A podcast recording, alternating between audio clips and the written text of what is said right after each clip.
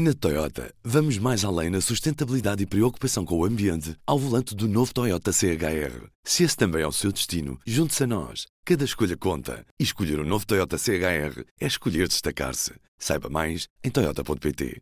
Viva! Este é o P24 no dia em que Viana do Castelo recebe a Cimeira Ibérica deste ano. O encontro entre os governos de Portugal e Espanha realiza-se no meio de um clima de aproximação entre Portugal e Espanha, um total alinhamento entre Costa e Sánchez, o presidente do governo espanhol, mas há na Galiza e no norte de Portugal quem tem um olhar bem crítico para estas relações ibéricas. Chama-se João Amau, é secretário-geral do Eixo Atlântico, uma associação de 30 anos que junta municípios de Portugal, do norte de Portugal e da Galiza para desenvolverem projetos comuns. É com ele que falo neste P24. É verdade que o facto de España está regionalizada e Portugal non, no que din relativamente a relaxoes do norte coa Galiza, eh, fan unha simetría porque eh, Rueda, bueno, Rueda non saleu do Parlamento, Rueda saleu da dimisión do Feijón, pero o presidente habitualmente sae do Parlamento, mentras que o presidente da SSDRN non ten esa legitimidade, e iso provoca algunha asimetría. Pero tamén há outras coisas que están a crear moita desconforto e moita asimetría. Primeiro, é o facto de que Portugal aposta por Galicia e por toda a faxada marítima, mentras España aposta pelo Mediterráneo. É o facto de que Portugal ten unha estrategia de maritimidade e un Ministerio do Mar o que España non ten, a pesar de, de que ten moitos kilómetros de costa, é o facto de que Portugal está a construir elementos relevantes da economía e da mobilidade sobre estrategias ben deseñadas, mentras que España non ten estrategias, e nos agora dependemos do que en español chamamos as ocurrencias do primeiro ministro. Según o que se lle ocurre, pois fai unha cosa, fai outra. outra. E logo, claro, Portugal ten un goberno de maioría absoluta, mentras que España ten un goberno de coaligación donde o partido mayoritario é refendo minoritario.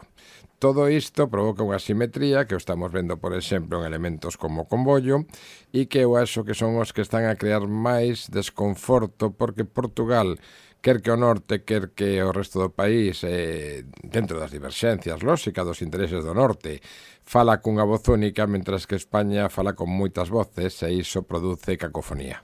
E, e como é que o Chauhan olha para a relação entre os governos centrais de Portugal e de Espanha? Uh, há uma boa relação neste momento ou, ou, ou podia ser bastante melhor? Técnicamente e teóricamente há unha boa relación E o que ten que ver coa enerxía e con Bruxelas, que son problemas imperativos na, na economía, e a máis non son economía, e a situación do custe da electricidade e dos combustibles pode facer perder as eleisoes ao Pedro Sánchez porque os sectores máis afectados son a clase media e que son os votantes tradicionales do Partido Socialista. Pero a clase media agora está a sufrir un empobrecimento e, polo tanto, moito probablemente castigarán ao, castigarán ao goberno nas, nas eleições, verdad? Eh, entón, claro, a necesidade obliga e, polo tanto, fan un lobby en Bruselas importante, eh, como diría eu, eh, necesitanse un a outro.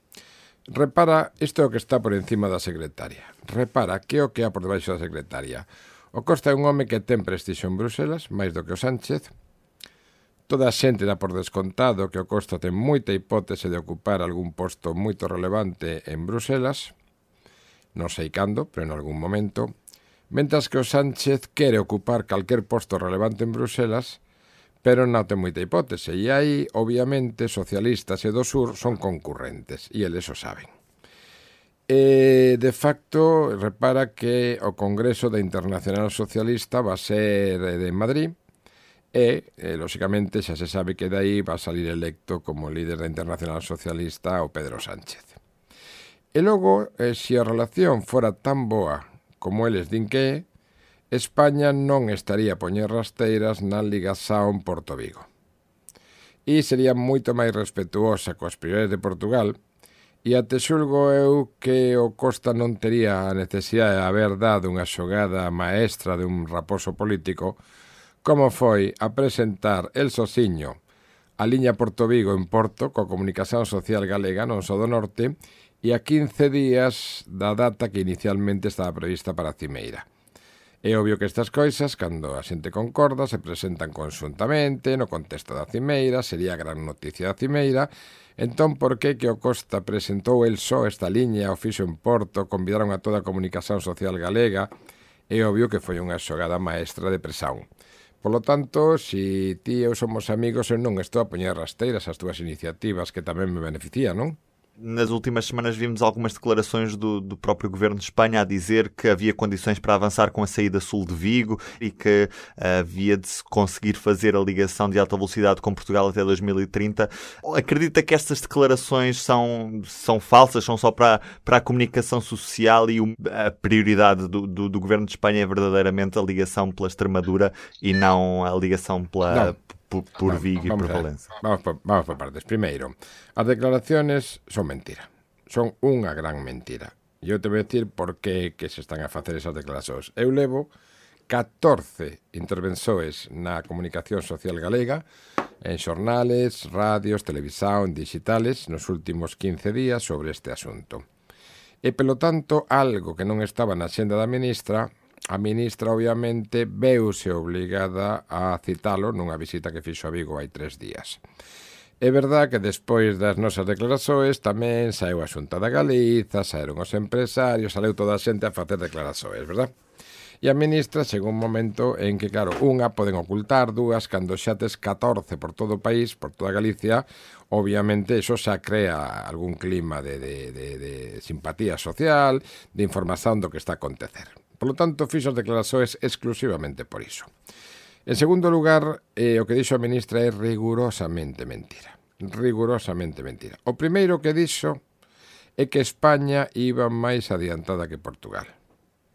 Eso é unha mentira que dá vergoña, indignante, porque a situación exactamente é a seguinte. Portugal ten unha estrategia ferroviaria, foi aprobada na Asamblea da República, Xa están, non sei, xa pediron, están tramitando a petición dos fondos europeos e a IP, a Infraestructura de Portugal, xa está a facer as enxeñerías.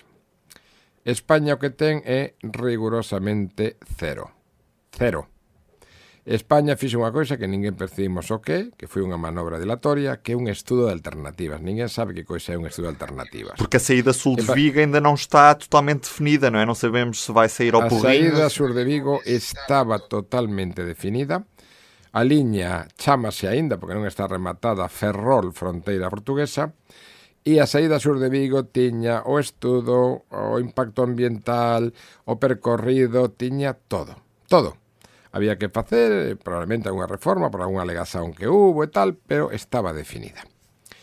Cando chegou a crise económica, o goberno español mandou parar na época de Zapatero, nunca máis se supo daquelo. Nos alertamos ao goberno, tanto con Zapatero, como con Rajoy, como con Pedro Sánchez, de que aquel estudo iba a caducar aos 10 anos, e que despois eh, iba a ser máis complexo de facer porque agora a Comisión Europea en zonas como a nosa, verdad, eh, pide un estudo comparativo, o sea, un estudo hidrolóxico comparativo de tres anos. Somos zonas como Itauga e ademais eh, a saída de Vigo en túnel. Polo tanto, eh, eso xa é exixido e iso nos iba a retrasar. Non fixeron caso, deixaron morrer o asunto e nunca máis recuperaron aquelo. Por lo tanto, estaba definida que é o que ha que definir agora. Es que non había nada que definir. Entón, podíase, eh, no plazo de alegasoes, facer alguna alteración, pois, oye, si isto afecta un núcleo urbano, si isto pasa por un área ambientalmente tal ou habitual. Por lo tanto, ninguén percibe. Iso foi unha manobra dilatoria que nos fixo perder dois anos. Xa foi entregado o estudo e aínda ninguén coñece. Pes que, para além diso, en España, toda obra pública, legalmente, a primeiro paso é o que se chama estudo informativo previo eso xa é unha figura legal, e ese estudo informativo previo implica o trazado para as alegazoes, implica o impacto ambiental e agora o, eh, o comparativo hidrolóxico.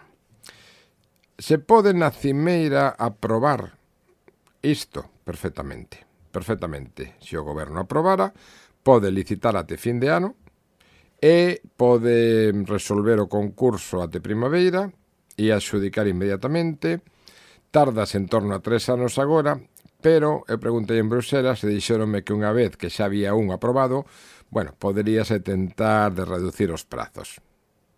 Por lo tanto, se o goberno español quere, pode aprobar na cimeira, pode licitar, pode adxudicar eh, até primavera e eh, poden avanzar neso. E ese é o único paso legal e ese España até o día de hoxe non o ten dado. Punto e final. Por lo tanto, o que diga a ministra é mentira sin paliativos. É mentira.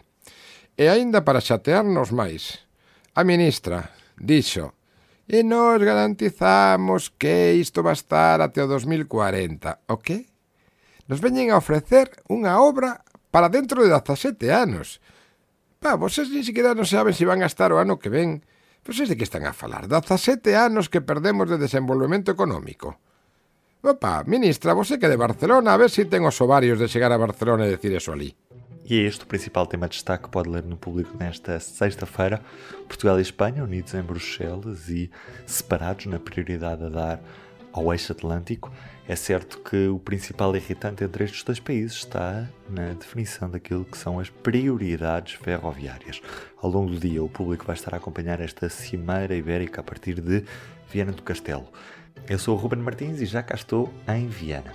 E como é sexta-feira, resta-me desejar-lhe um bom fim de semana. Até segunda. O público fica no ouvido. Na Toyota, vamos mais além na sustentabilidade e preocupação com o ambiente ao volante do novo Toyota CHR. Se esse também é o seu destino, junte-se a nós. Cada escolha conta. E escolher o um novo Toyota CHR é escolher destacar-se. Saiba mais em Toyota.pt.